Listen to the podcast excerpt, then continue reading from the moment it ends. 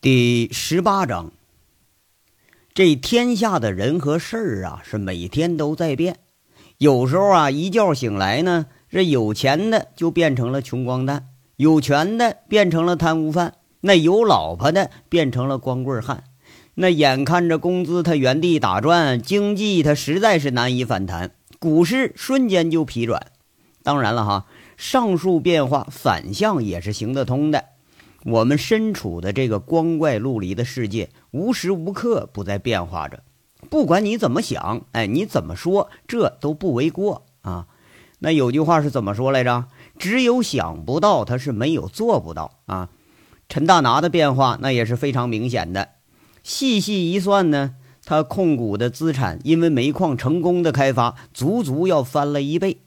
而且与朱前锦这长平这个大佬的对决中呢，也占了个上风，这才是他引以为傲的事儿。这个时候，陈大拿着举手投足之间充满了自信啊，满是一副成功企业家的派头。以前吧也有这种派头，只不过是这次之后，这个派头那端的是更足了一些。这点呢，连李林都感觉出来了。有时候呢。人的资产膨胀的速度啊，还跟不上信心和胆子膨胀的速度。陈大拿的经历，他正是如此。这个时候啊，这位自信心极度膨胀的陈大拿，正和李林一道在去看守所的路上。李林开着陈大拿新买的一款奔驰啊，陈大拿呢正眯着眼睛坐在副驾驶上听着音乐，车里头放着陈大拿最喜欢的萨克斯曲儿，叫《回家》。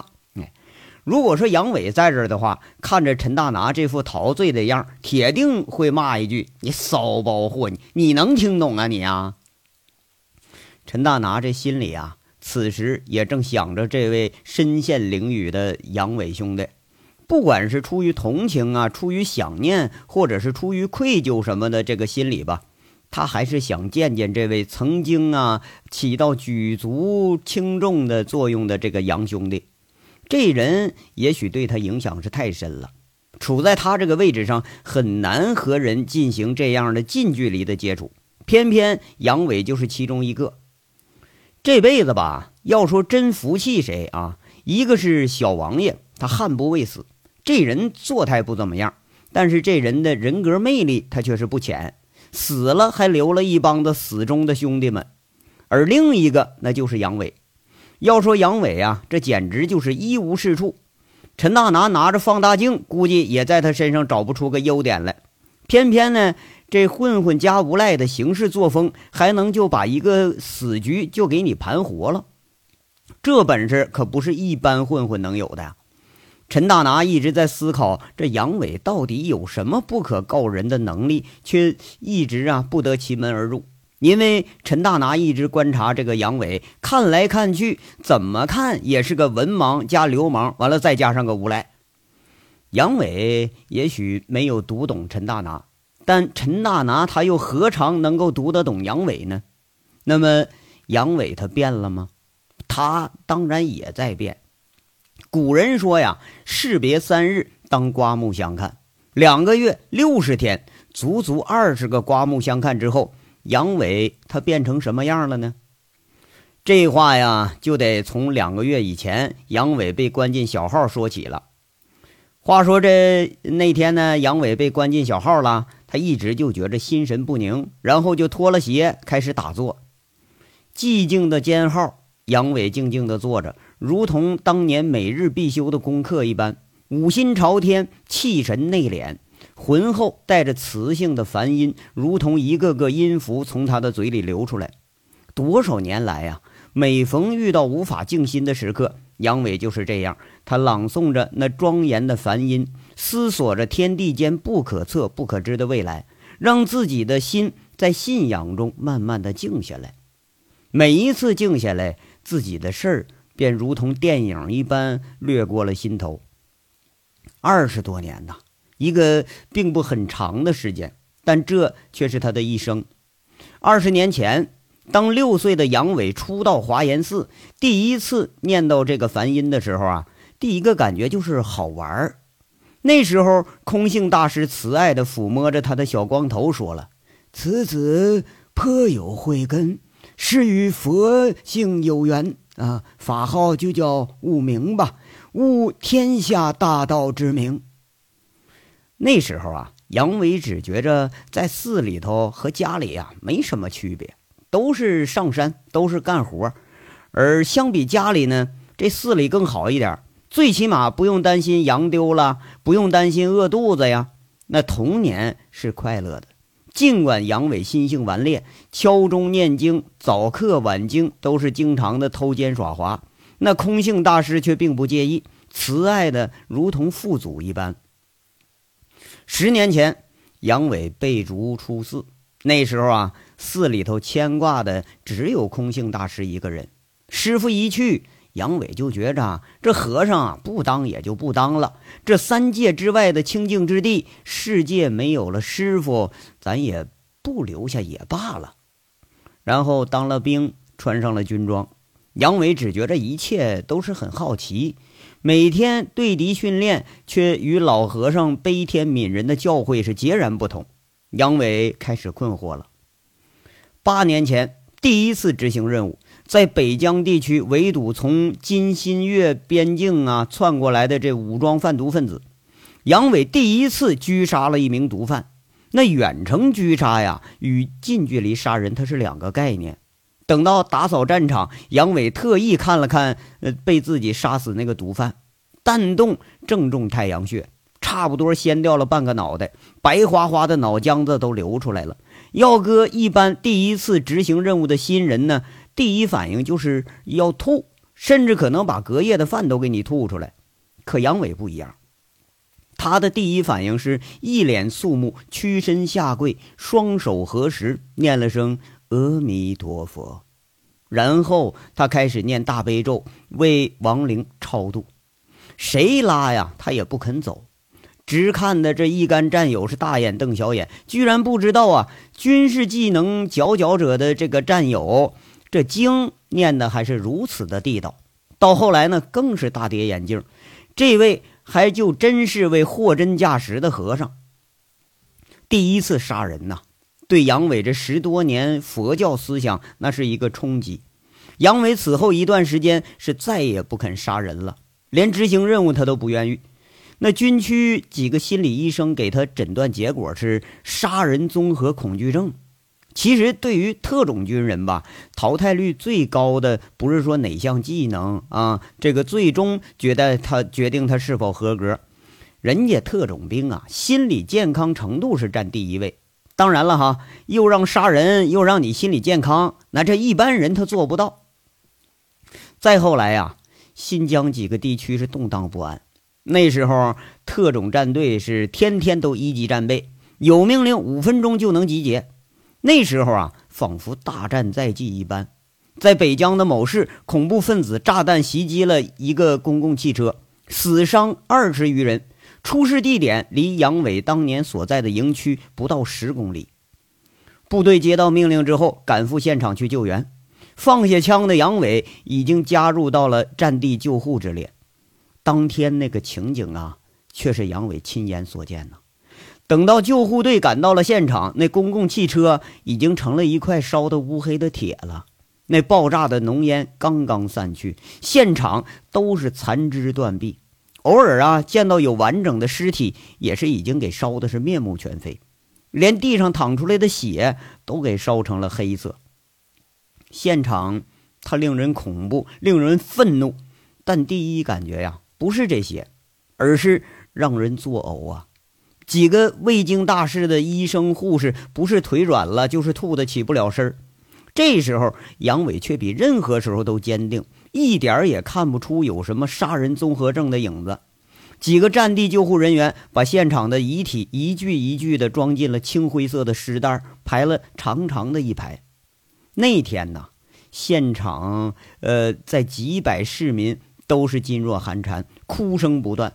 杨伟在搜索被炸毁的公共汽车里头，抱下了一个小女孩的尸体，人已经被烧的是面目全非了，双手环在胸前，却是紧紧的搂着已经烧得变形了的书包。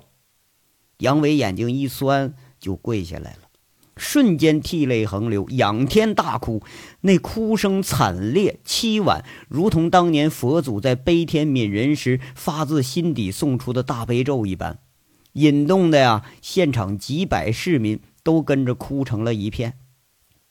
在暴力面前，原来人的生命是如此的脆弱。佛说，惩恶即是扬善。那一刻，杨伟觉着自己身上复仇的血液被点燃了。那次以后，杨伟再次拿起了枪，变成了一个冷血的杀神，一把老式的八一杠能打出高精度狙击枪的水平。后来，杨伟想了想，哈，这和当年放羊啊，天天用羊铲子打石子儿不无关系。这一切都是有因就有果，诚不我欺呀。后来呢？在一次追捕过程中，杨伟带领的小队与一伙暴力恐怖分子相遇，双方进行了武装对抗。随行的公安民警一人牺牲，一人负伤。这杨伟呀，眼看着战友倒下了，急红了眼睛。他带着六人小队一路追着几个逃窜的恐怖分子，是打打停停，追了五天五夜，一人击毙了四个。最后，他直接追到了恐怖分子的训练营。与后援部队端了这个恐怖分子的老窝，生擒东突分子十六人，光缴获的半成品手雷就一千多枚，看的那人呐都后怕。这小分队的事儿随后被军队内部一个刊物叫《军旅生活》给报道出来了，标题叫做《追猎八百里》，被当作特种分队的一级教材啊。他一人毒杀七名恐怖分子的杨伟，当年那是名噪一时，连兄弟部队都知道雪豹特种分队里头有一个杀人和尚。雪豹，这就是杨伟臂上纹身的由来，一个张牙舞爪的豹子，像杨伟的性格一样狂放不羁，但是啊。天生顽劣，个性过强，偏偏又是受过佛家教育的杨伟，注定与这个纪律严明的军队无法融合。其实，在当兵的时候，他就是经常被禁闭的材料。这年轻气盛的杨伟又是个火爆脾气，后来又开了杀戒了，估计还真是有什么杀人综合症这个脾气的影响。杨伟是越来越暴躁。那看不惯什么呀？三句话不对付就上手，喝两口酒，哎，就闹事儿。那时候啊，一见杨伟喝酒闹事儿，队员们铁定会拿绳子先捆人，然后再往禁闭室里送。要不你还真就奈何不了这个疯和尚。后来呢，这终于还是出事儿了，进监狱了。杨伟从工程变成了个罪人。这一次犯罪呢，他也觉着自己呀是罪有应得。把自己卖了，咱也赔不起那辆被他撞坏的通信车呀。团部想保着他，直接把这情说到了军区。军区一位首长一听杨伟这事儿，冷冷地说了：“英雄，我们部队要的是纪律，要的是服从纪律的军人。如果他做不到这一点，他就是一个能端了东突老窝也不合格的军人，那也不能留在部队。”杨伟啊，就这样就出局了。也许这个时候啊，杨伟应该好好反省一下自己的所作所为。偏偏呢，他没有这个机会，与监狱里头杀人、放火、投毒、抢劫、强奸、盗窃等等形形色色的罪犯在一起。在这个如此五彩缤纷的世界，暴力那是第一法则，拳那拳头是唯一的武器。曾经啊，以暴制暴的杨伟也开始信奉暴力的力量，因为他要生存下去，他要在罪恶中有尊严的生存下去。那暴力是自己唯一的武器，本能啊，那就是人的本能。等刑期满了以后，杨伟反而留恋那个暴力的世界。习惯了那里，往往就会对哪里生出那个一种留恋，这也是一个呃人之常情吧，是吧？那那个时候啊，杨伟还真是有点彷徨。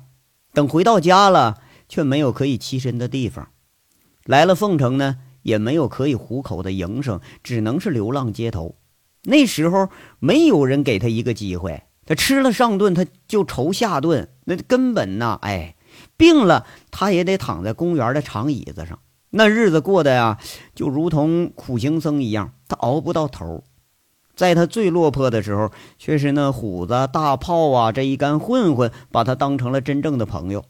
杨伟糊里糊涂就进了混混的行列，慢慢的摸透了混的真谛，代价是留了一身的恶名，进了无数的看守所和派出所，成了管教眼里的老所长级别的人物。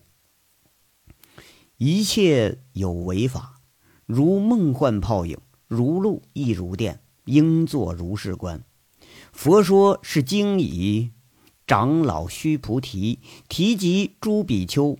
比丘尼、优婆塞、优婆夷，一切世间天人阿修罗，闻佛所说，皆大欢喜，信受奉行。铁血时代呀，那些让人热血奔涌的事儿，一想起来，那如同烈酒，马上就上头。杨伟送出的经文略有了停顿。生活将会怎么样继续下去呢？那么自己成了一个恶人了吗？杨伟觉得自己不是，不管是出手教训，还是为生活所迫干着讹人的勾当，杨伟从来都是出手有度，尽量不伤人。事实上，杨伟不管是出手杀人还是伤人，他觉着呀自己做的都没错。那么，那自己算得上是一个善人吗？杨伟也觉着自己也不是。师傅教给的五戒那是破的干干净净，最后啊，呃，就连守着的那个银戒咱也给破了。这些年积累起来的这个偷鸡摸狗的事儿，要按佛家的标准，那不是进看守所的问题了，那是要下阿鼻地狱的，是要被割舌挖心，来世还得做牛做马做猪。对对对对，还有这个银戒呀，还有那两位蚀骨销魂的女人。两位宛如天仙的女人，杨伟没觉着，呃，有一个是后悔的。那佛说无我相、无人相、无众生相，是得到的最高境界。多少年来呀，杨伟一直想着这个最高境界，它是个什么样子呢？后来只觉着和薛平在一起，曾有过如沐春风的感觉；和韩傲雪在一起的时候啊，有一种忘我的感觉。那种忘我的感觉，不正是得正大道、无我相、无众生相的境界吗？这杨伟啊，只觉着这想法啊，是对师傅教诲的最大的亵渎了。这个想法还不能想啊！可是你要不想吧，他又忍不住还要想。何以故？须菩提，吾有法名为菩萨。是故佛说一切法无我。无人，无众生，无寿者。须菩提，若菩萨作是言，我当庄严佛土，是不明菩萨何以故？如来说庄严佛土者，既非庄严，是名庄严。须菩提，若菩萨通达无我无法者，如来说明真是菩萨。杨伟一直念了几遍。才使自己想到女人时候开始浮躁的这心冷静下来。那么我该怎么做呀？杨伟感觉到一直有一股看不见的绳子在牵着他，牵着他的命运。十年前因为无所依靠进了军队了，两年前因为衣食无着成了混混地痞了，几个月前因为想出人头地成了凤城的恶棍。几天前，又因为一时的冲动进了看守所；几个小时前，又因为不想读书进了小号了。仿佛啊，这根命运之绳在牵在别人手中，我自己仿佛并不在自己生命的主宰上啊。十几年前呢，空性大师曾经经常念给他一句佛语啊：“我本求心，心自持。”求心不得，待心知。佛性不从心外得，心生便是最生时。那次空性告诉他这些呢，却是即将远化飞升之时。他抚摸着杨伟的头，慈爱的看着这个顽劣的弟子，说着：“悟明啊，放下心魔，即是佛。心魔。”难道我有心魔吗？我的心魔它在哪里呀？杨伟一夜坐着是纹丝未动，把他许多年的见闻和空性大师的教诲一点一点的穿到了一起。这想来想去呀，这个心魔好像就是自己，就是自己的欲望。如果自己不太能够一心向佛，守得住清贫与寂寞，也许啊就能传下师傅的衣钵。如果当年自己守得住顺王村的贫穷，也许自己呀，现在就是一个彻头彻尾的农民，贫穷却也安乐。如果当年能守得住军中的纪律，也许自己能够成为一个职业军人，一生可圈可点。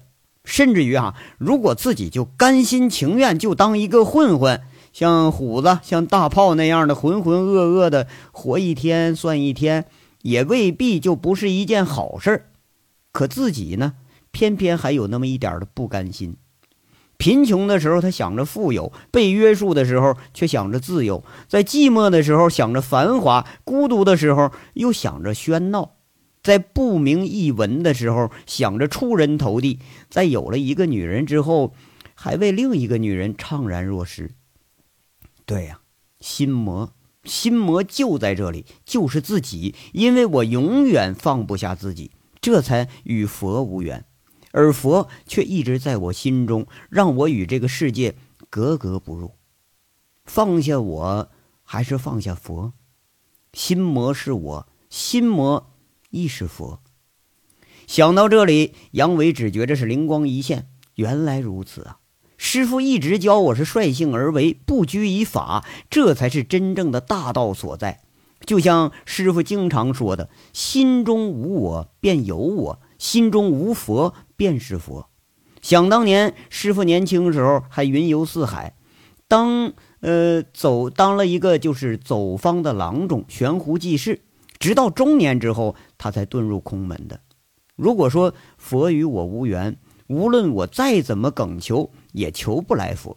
如果佛与我有缘，我便不求佛，那佛也在我心中。如果我，如果我要是改变不了这个世界，那为什么不让这个世界它来改变我呢？